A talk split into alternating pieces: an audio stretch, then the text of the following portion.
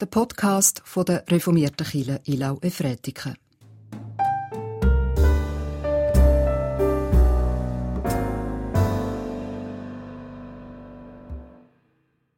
Nichts soll uns mehr trennen von der Liebe Gottes, die in Christus Jesus ist, unserem Herrn und Bruder. Liebe Gemeinde Ilnau Efretikon und Sie aus Küburg, mit diesen Worten des Apostel Paulus aus dem Römerbrief heißen wir Sie herzlich zum heutigen Ufahrtsgottesdienst hier auf dem Rebbuck willkommen. Wie immer treten wir vor Gott im Gebet, im Hören auf das Wort und wir feiern und lobpreisen Gott mit Musik und Gesang. Dies im ersten Teil des Gottesdienstes mit den beiden Sängerinnen aus der Gemeinde Küburg, Frau Angela Kerrison und Frau Marie Westernfeld. Sie werden die zwei Lieder singen. Ich glaube, der Text wird dann auch mitlaufen. Wir dann, die wir wieder singen dürfen, im zweiten Teil des Gottesdienstes gegen Schluss, wobei es wird dann einen Wechselgesang geben. Sie werden nachher noch einmal darauf hingeführt. Die musikalische Begleitung am Flügel vierhändig von Maja Fügli und Cornelia Ohrendein, die uns erfreuen werden. Wir sind zusammengekommen im Namen von Gott. Gott ist die Quelle allen Lebens. Jesus Christus hat dem Tod die Macht genommen und Kraft der Heiligen Geistkraft können wir mit Zuversicht und Hoffnung jeden Tag neu aufstehen und dann, wenn es angesagt ist im Leben, auch den Sachzwängen dieser Welt trotzen. Amen. Wir beten gemeinsam den Psalm 47. Ich glaube, Sie haben ihn bekommen auf dem Blatt. Und ich würde das dünn gedruckte lesen und so anfangen und bitte Sie dann alle gemeinsam, das fett gedruckte zu lesen. Ihr Völker alle, klatscht in die Hände jauchzt Gott mit lautem Jubel. Denn furchtgebietend ist der Herr, der Höchste, ein großer König der ganzen Erde.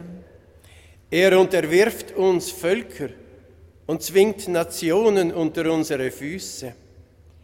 Er wählt unser Erbland für uns aus, den Stolz Jakobs, den er liebt. Gott stieg empor unter Jubel, der Herr beim Schall der Hörner. Singt unserem Gott, ja singt ihm, spielt unserem Gott, ja spielt ihm. Denn Gott ist König der ganzen Erde, spielt ihm ein festliches Lied. Gott wurde König über alle Völker, Gott sitzt auf seinem heiligen Thron. Die Fürsten der Völker sind versammelt als Volk des Gottes Abrahams. Denn Gott gehören die Mächte der Erde, er ist hoch erhaben. Amen. Vielleicht eine kleine Anmerkung. Vielleicht sind Sie gestolpert beim Beten er wählt unser Erbland für uns aus und er zwingt Nationen unter unsere Füße, unterwirft uns Völker. Das ist natürlich gedacht aus der Sicht des Alten Testaments, wo sich das Volk Gottes behaupten musste in diesem ganzen Völkergemenge im alten Orient. Wir werden beten. Ewiger Gott, unser Alltag ist oft angefüllt mit Dingen, die unsere Zeit und ganze Kraft in Anspruch nehmen. Mit deinem Sohn Jesus Christus hast du uns einen Zugang zu dir geschaffen, der unsere Augen für die Quelle der Erlösung und der Heilwerdung zu öffnen vermag. Aus dieser Quelle wollen wir für unseren Alltag schöpfen.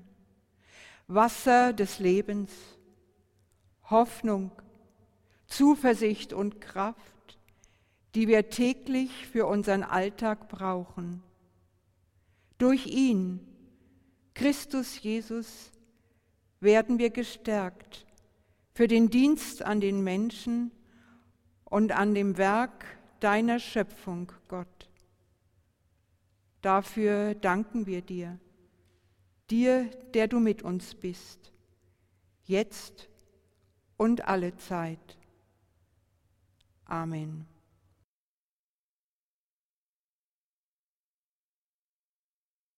Ich lese aus dem ersten Kapitel des Epheserbriefes die Verse 15 bis 19. Paulus schreibt an die Epheser. Also, da auch ich von eurem Glauben im Herrn Jesus und von eurer Liebe zu allen Heiligen gehört habe, höre ich nicht auf, für euch zu danken, wenn ich in meinen Gebeten an euch denke. Der Gott unseres Herrn Jesus Christus, der Vater der Herrlichkeit, gebe euch den Geist der Weisheit und der Offenbarung, damit ihr ihn erkennt. Er erleuchte die Augen eures Herzens, damit ihr wisst, zu welcher Hoffnung ihr durch ihn berufen seid, welch reiches und herrliches Erbe er für die Heiligen bereithält und wie überwältigend groß die Kraft ist, die sich als Wirkung seiner Macht und Stärke an uns, den Glaubenden, zeigt. Liebe Gemeinde, in dem uns vorliegenden Brief an die Epheser nimmt der Apostel Paulus zu der damals jungen Christengemeinschaft im Gebiet von Ephesus mit folgenden Worten, die wir noch einmal hören sollen, Kontakt auf. Er schreibt, ich gedenke eurer im Gebet, dass der Gott unseres Herrn Jesu, Jesu Christi euch den Geist der Wahrheit und der Offenbarung gebe, sodass ihr erkennt, indem ihr Erleuchtung habt für die Augen eures Herzens. Dies, damit ihr wisst, welches die Hoffnung seiner Berufung ist. Und dann etwas weiter, wie überragend groß seine Macht an uns ist, den Gläubigen, und er erweist sie durch sein Wirken von Kraft und Stärke. Liebe Gemeinden Ilnau, Efretikon und Kyburg, diese Worte des Apostel Paulus stehen heute am Gottesdienst zur Uffahrt im Zentrum unseres Nachdenkens, unserer Besinnung. Der Feiertag Uffahrt Christi ist ja in der Regel, besonders bei schönem Wetter, die Einladung, in Gottes zweite Schöpfung uns zu begeben, zu wandern, gemeinsam, in Paaren, wie auch immer. Das ist das eine und das tut sicher dem Herzen gut. Aber wenn wir uns erinnern, dann feiern wir zur Auffahrt, ich möchte sagen, eine Art Schnittstelle, die der Herr der Kirche, Jesus Christus, selbst vollzogen hat, indem er sich damals endgültig vor den Augen seiner Freunde, seiner Jünger und Jüngerinnen von dieser Erde verabschiedete. Mit dieser Schnittstelle zwischen Erde und Himmel, wie immer wir Erde und Himmel für uns auch auslegen mögen, hat er, der Auferstandene, den direkten Kontakt vollzogen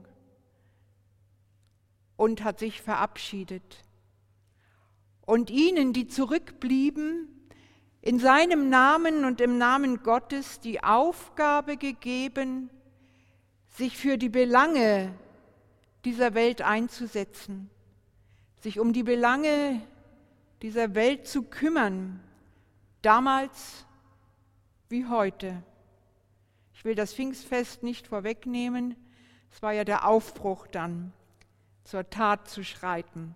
Damals aber wie heute leben wir Menschen im Unfrieden, bekämpfen uns mit aller Gewalt an vielen Orten dieser Erde und vermögen unsere Besitzansprüche miteinander nicht zu teilen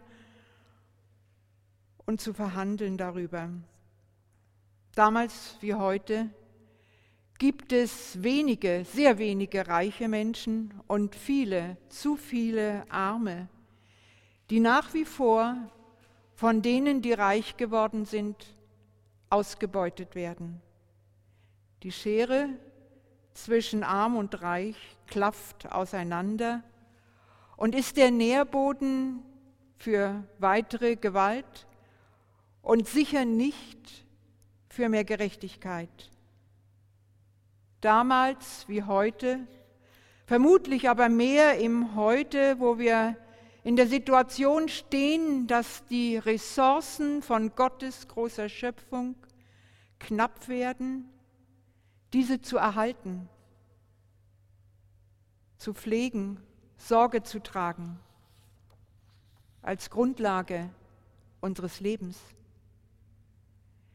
Wir sehen, liebe Gemeinden, wozu wir Menschen an der Schnittstelle von der Auffahrt als Diener und Dienerinnen Christi, als Krone der Schöpfung, wie es auch in der Bibel heißt, als Werkzeuge Gottes von ihm im Grunde berufen worden sind.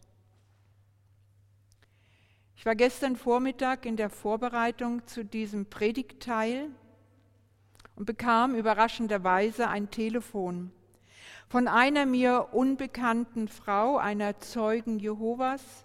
Sie nannte sich auch mit Namen, was ich sehr schätzte, die mit mir am Telefon darüber reden wollte, ob die Welt, in der wir leben, denn Gottes Wille sei. Ich habe sie zum heutigen Gottesdienst hier auf dem Rebburg eingeladen. Und sie sagte mir, sie mirchtet alles allein über Zoom in dieser Zeit.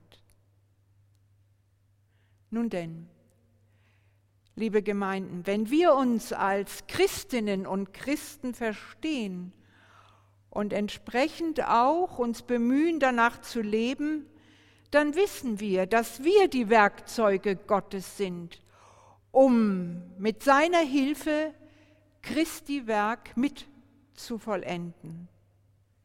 Für das Fehlende da zu sein, was Menschen in unserer jeweiligen Zeit zutiefst für ihr Leben nötig haben. Dies an unserem Wirkungs- und Lebensort, gleich wo er ist, ob in den Familien, in der Nachbarschaft, in den Gemeinden, am Arbeitsplatz. Das ist für Christen und Christinnen zur Berufung geworden. Nicht das Warten auf ein Eingreifen eines allmächtigen Gottes, dem wir unsere Bestellungen aufgeben können, wie wir selbst die Welt gerne hätten. Wir, liebe Gemeinde, sind gefragt, in seinem Brief an die Epheser spricht der Apostel Paulus diese jungen Christengemeinschaft an und ermächtigt sie, ermächtigt sie mit starken Worten. Er vertritt darin ein unglaublich, ein großes, in dem Sinne großes Menschen- und Gottesverständnis. Es ist wie ein Weckruf. Ich bete für euch, schreibt er, dass der Gott unseres Herrn Jesus Christus euch den Geist der Weisheit und der Offenbarung gebe, so dass ihr erkennt, indem ihr Erleuchtung habt für die Augen eures Herzens. Die oder das Auge des Herzens, liebe Gemeinden, ist im Verständnis des antiken Menschen nicht der Sitz von Emotionen, Herz, Schmerz. Nein, mit dem Herzen ist der ganze Mensch gemeint, seine ganze Person, sein Denken, seine Lebens- und Glaubenshaltung, auch seine Gefühle. Es ist die ganze Person, ungetrennt. Und diese ganze Person wird von Paulus angesprochen wie sie sich zu Gott, zur Welt, zum Mitmenschen in Kontakt treten soll, sich in Anspruch nehmen soll von Gott, erleuchtet werden soll von Gott. Erleuchtung? Was ist das für ein Wort?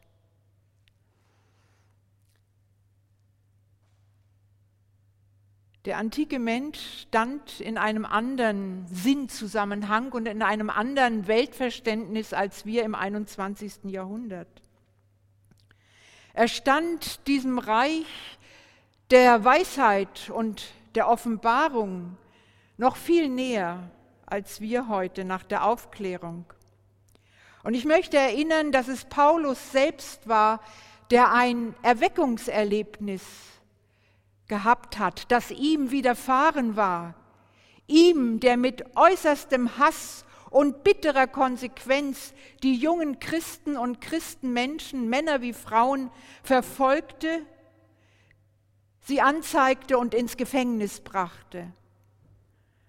Und gerade aus ihm, dem Saulus, wurde durch dieses Offenbarungserlebnis der Paulus steht für mich in einem Zusammenhang seiner Aussage, ihr sollt erleuchtet werden in den Augen eures Herzens, damit ihr Gott erkennt und das, was Gott von euch will. Paulus war in Dunkelheit verfallen, in tiefste Dunkelheit. Warum das geschehen ist, wissen wir nicht so genau, erzählt uns die Bibel nicht im Detail. Aber an diesem Nullpunkt des Lebens, was viele Menschen von uns kennen. In einem Scheitern, einer Beziehung, einer Karriere vielleicht oder was auch immer, wo wir nicht mehr aus eigener Kraft weiter wissen und vielleicht sogar in die Depression verfallen, in eine Sackgasse des Lebens geraten sind. Und genau in solch einem Moment widerfährt ihm die Erscheinung des Lichtes Christi. Wen verfolgt ihr? Hier bin ich, Jesus Christus. Das gab dem Paulus eine neue Lebensausrichtung. Der Paulus wurde geboren. Wir alle, liebe Gemeinden, haben unterschiedlichste Prägungen, die wir mitbringen in dieses Leben hinein. Vieles ist lebensförderlich, tun wir uns einander Gutes. Aber es gibt auch Charakterzüge und Eigenschaften, die einem guten Miteinander nicht gerade förderlich sind, im Wege stehen.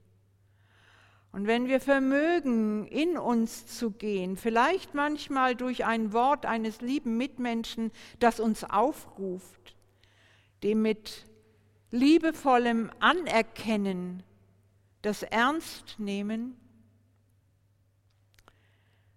dann ist viel von der Liebe Christi am Werk.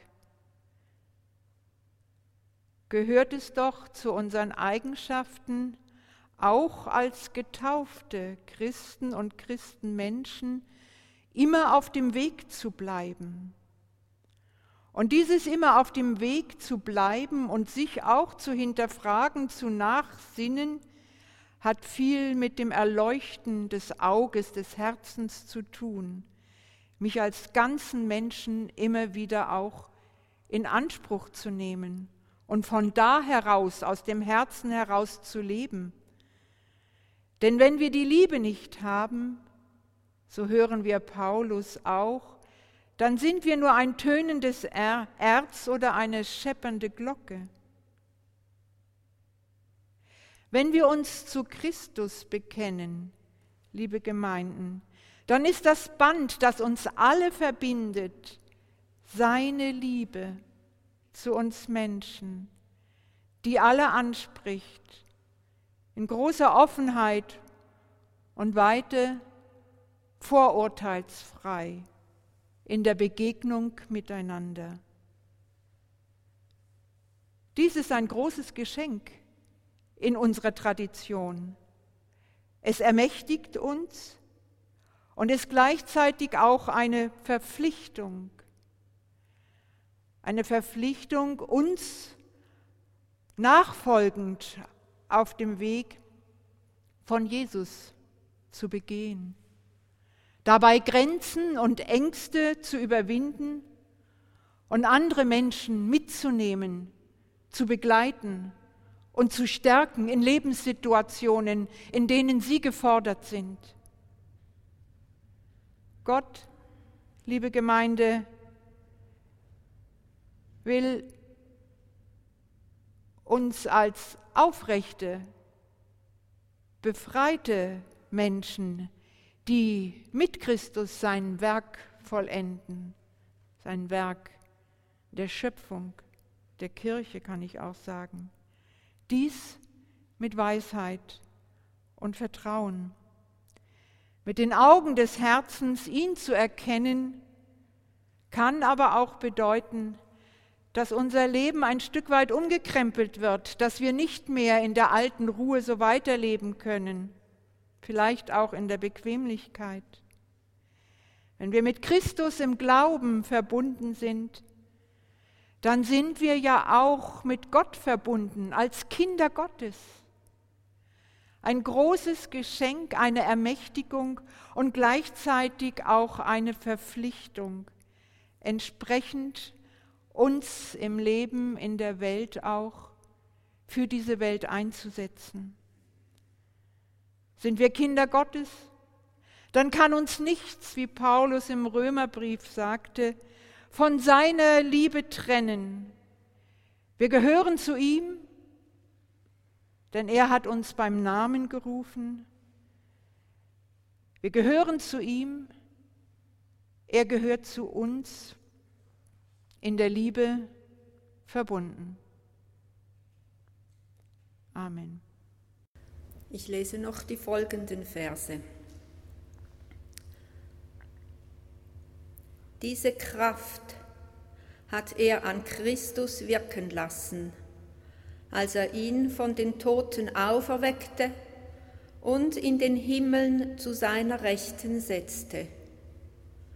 Hoch über jedes Regiment, jede Macht, Gewalt und Herrschaft und über jeden Namen, der nicht allein in dieser, sondern auch in der kommenden Weltzeit genannt wird. Und alles hat er ihm unter die Füße gelegt, und ihn hat er als alles überragendes Haupt der Kirche gegeben. Sie ist sein Leib, die Fülle dessen, der alles in allem erfüllt. Liebe Gemeinde oder Gemeinden, ich freue mich, heute hier zu sein, eigentlich zu Hause und doch als Vertreter von Kiburg. Das ist eine ganz besondere Situation. Ob ich an Gott glaube, weiß ich nicht, aber an eine höhere Macht, an eine Kraft, an ein inneres Licht, das glaube ich schon.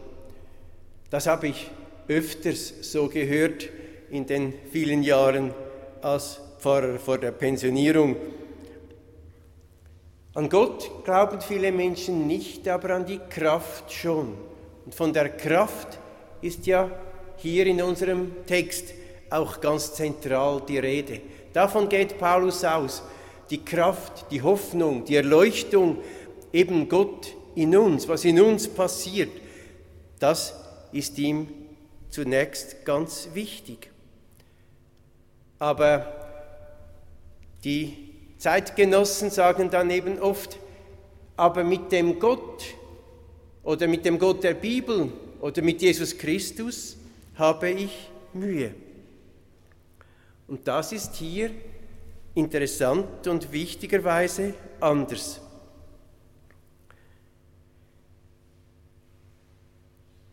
Diese Kraft, die gleiche, die wir in uns erfahren, sagt Paulus, die hat Gott auch an Jesus Christus wirken lassen, als er ihn von den Toten auferweckte und als er ihn in den Himmeln zu seiner Rechten setzte.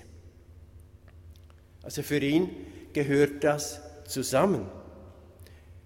Heißt das denn, dass man alles so glauben muss, wie es in der Bibel steht? Ich meine, irgendwie ja und nein. Dass wir die Kraft Gottes auch in Jesus sehen, das denke ich, ist wichtig. Warum? Das sagt Paulus dann im Folgenden, darauf komme ich zurück. Aber dass wir eben alles so genau glauben müssen, wie es in der Bibel steht, oder gar genauso, wie es sich die Künstler im Mittelalter vorgestellt haben, das denke ich nicht. Hier in unserem Text im Epheserbrief ist es ja eigentlich ganz wenig konkret beschrieben. Es heißt einfach, Gott setzt Jesus zur Rechten, zu seiner Rechten im Himmel. Das muss bildlich gemeint sein. Ich kann mir nicht vorstellen, dass Gott ständig auf seinem Thron im Himmel sitzt und zur Rechten ein zweiter Thron und da sitzt Jesus drauf. Ich glaube, das ist bildlich gemeint. Und so gemeint ist es auch wichtig. Lukas, am Ende des Lukasevangeliums und am Anfang der Apostelgeschichte, die ist ja auch vom gleichen Verfasser geschrieben worden, der, dieser Lukas, der erzählt eine recht konkrete Geschichte, wie Jesus mit seinen Jüngern zusammen ist und dann wird er emporgehoben und verschwindet in den Wolken. Noch drastischer kann man fast sagen, konkreter hat man sich das im Mittelalter vorgestellt. Es gibt alte Fresken und auch Bilder, die zeigen, wie die Füße von Jesus aus den Wolken noch unten herausschauen und die Jünger, die stehen ganz verdutzt unten am Boden und mittendrin sind die Fußabdrücke von Jesus. Die sieht man dann noch im Sand. Wenn ich mich nicht täusche, eine solche Darstellung, ein solches Fresko ist in der Kapelle Rikon auch so als Fragment noch zu sehen. Diese Füße und diese Fußabdrücke von Jesus ich glaube, so konkret müssen wir das nicht glauben.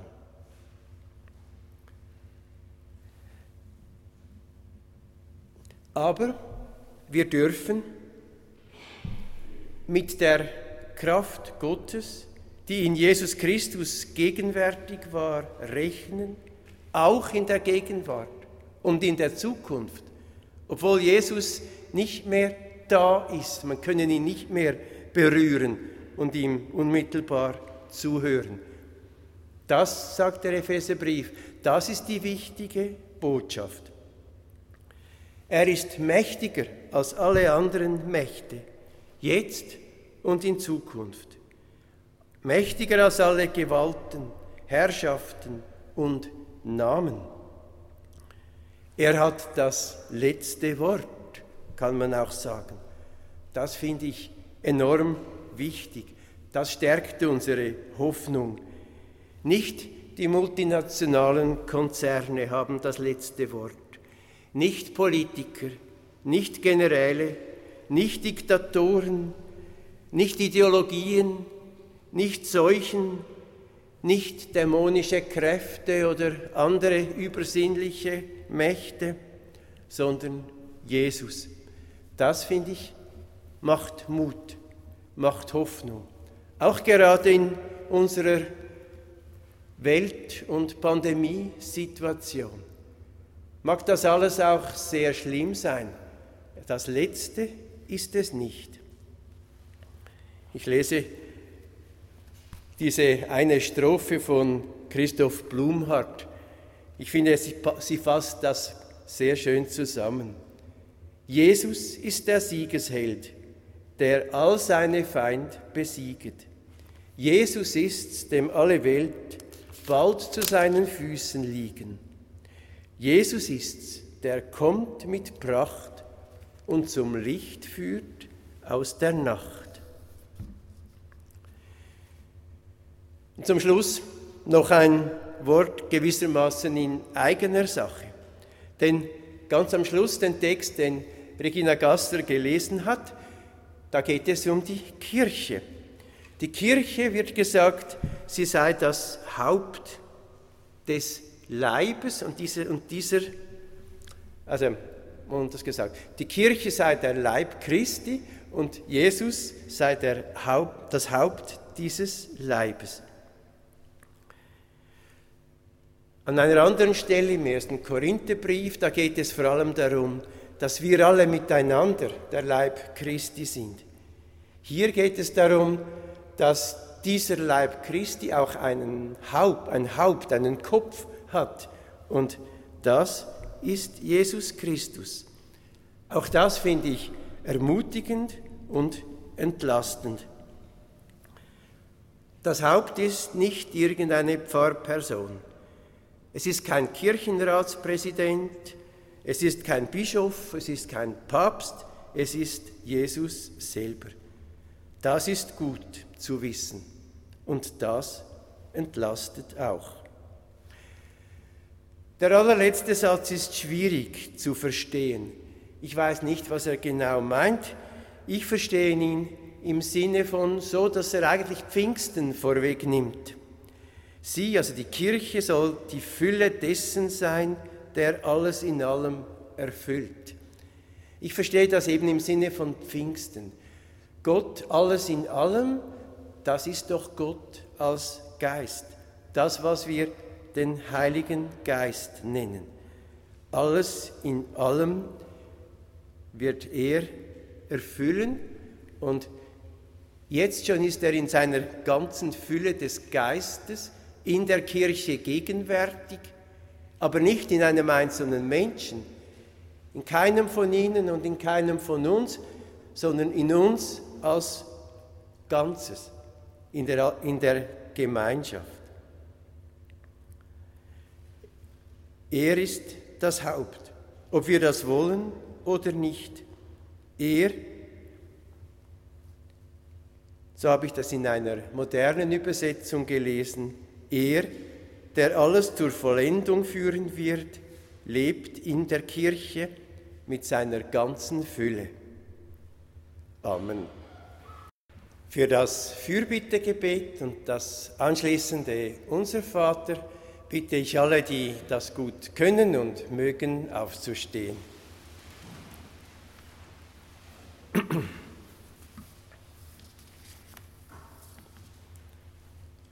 Großer Gott, wir bitten dich um neue Kraft für alle, die sich kraftlos, deprimiert, müde fühlen.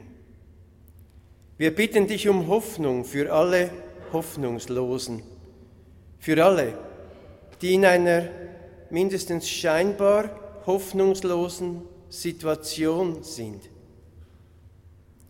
Wir bitten dich um deinen Geist, deine Erleuchtung, um Glauben, Weisheit und Stärke. Wir danken dir für deinen Sohn, dass du ihn aus dem Tod auferweckt und an deine Seite gesetzt hast. Hilf uns, auch in Zeiten des Zweifels, in Zeiten, wo uns die Kraft deiner Gegenwart nicht so direkt spürbar ist. Und ganz besonders bitten wir dich für junge Menschen, Familien und Kinder und für alle Gefangenen, für alle Leidenden, Kranken. Und in der Stille, da denken wir an Menschen, die uns ganz persönlich speziell am Herzen liegen.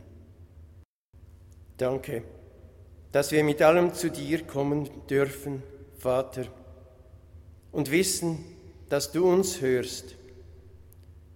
So bitten wir dich, unser Vater im Himmel, geheiligt werde dein Name, dein Reich komme, dein Wille geschehe wie im Himmel, so auf Erden. Unser tägliches Brot gib uns heute und vergib uns unsere Schuld, wie auch wir vergeben unseren Schuldigern. Und führe uns nicht in Versuchung, sondern erlöse uns von dem Bösen. Denn dein ist das Krach und die Kraft und die Herrlichkeit in Ewigkeit. Amen. Am hütigen Ufahrtssonntag ist die Kollekte bestimmt für Projekte, mit denen die Bibel allen Menschen zugänglich gemacht werden soll. Wir haben das Geschenk von der Reformation, die Übersetzung von der Bibel von Ulrich, Ulrich Zwingli, dass jeder Mensch die Bibel lesen darf. Und so sammeln die Projekte von der Schweizerischen Bibelgesellschaft im In- und Ausland Geld, damit in vielen Sprachen die Bibel gedruckt werden kann. Zum großen Teil auch hier im Theologischen Verlag Zürich. Und verteilt werden kann an den Menschen, an die Menschen, die sich keine Bibel kaufen können. Zur reformierten Identität gehört es, dass die, die Wend, die Bibel lesen, persönlich.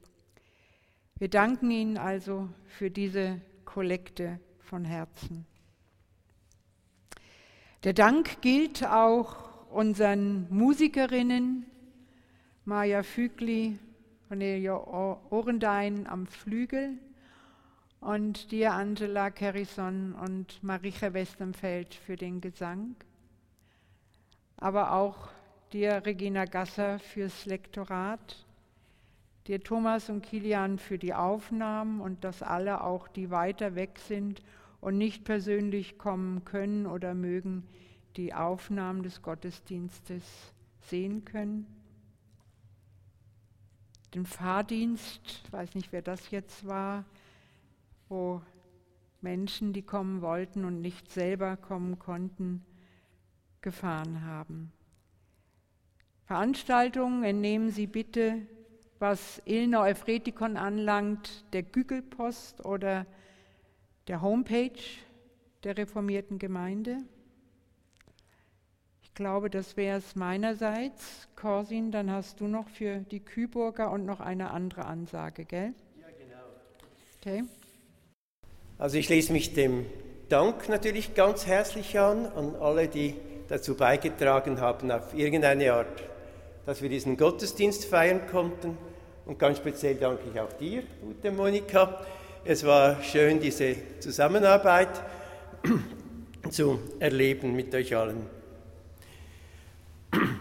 Im Sinne von Kiburg oder im Namen von Kiburg möchte ich noch darauf hinweisen, dass der nächste Gottesdienst an Pfingsten stattfindet. Und zwar dann normal um 9.45 Uhr ähm, und anschließend um 10.45 Uhr ist eine Orgelmatinee geplant. Es sind genau 30 Jahre her, seit Kiburg eine neue Orgel bekommen hat. Und aus diesem Anlass findet ähm, im Anschluss an den Gottesdienst eine Orgelmatinee statt. Da wird auch der Orgelbauer, der die Orgel konzipiert hat, äh, einiges über diese Orgel und allgemein über Orgeln erzählen. Das ist dann Pfingsten. Und noch ein kleiner Hinweis, vielleicht haben Sie es gelesen, heute vor einer Woche ist Ernst Giesel verstorben. Äh, Ernst Giesel ist, war, ist der Architekt, der diese Kirche gebaut hat. Und zwar vor 60 Jahren. 1961 wurde sie nicht offiziell eingeweiht, aber in Betrieb genommen. Eine, ein Einweihungsfest hat man nicht gemacht, weil man Rücksicht nehmen wollte darauf, dass die, Kirche, dass die Gemeinde so gespalten war wegen dem Kirchturm. Und erst 50 Jahre später, also vor zehn Jahren, haben wir dann das gewissermaßen nachgeholt und haben das 50 Jahr Jubiläum ja ziemlich ausführlich gefeiert. Das haben Sie viele miterlebt. Einige von Ihnen haben aber vielleicht die Broschüre noch nie gesehen oder vor allem die Kieburgerinnen und Kieburger, die kennen diese Kirche nicht so gut. Es gibt eine, wir haben aus diesem Anlass vor zehn Jahren eine Broschüre gemacht über diese Kirche, es wie ein kleiner Führer, und den haben wir heute aufgelegt. Vielleicht interessiert es Sie, das sind diese grauen Faltblätter. Wir bitten Gott um sin Sacke für uns. Gott allen Trostes und aller Verheißung, segne uns und begleite uns. Begleite uns mit deiner Liebe, die uns trägt und fördert. Lass dein Angesicht leuchten über uns, denn deine Güte schafft neues Leben. Wende dein Angesicht uns zu und schenke uns Frieden. Amen.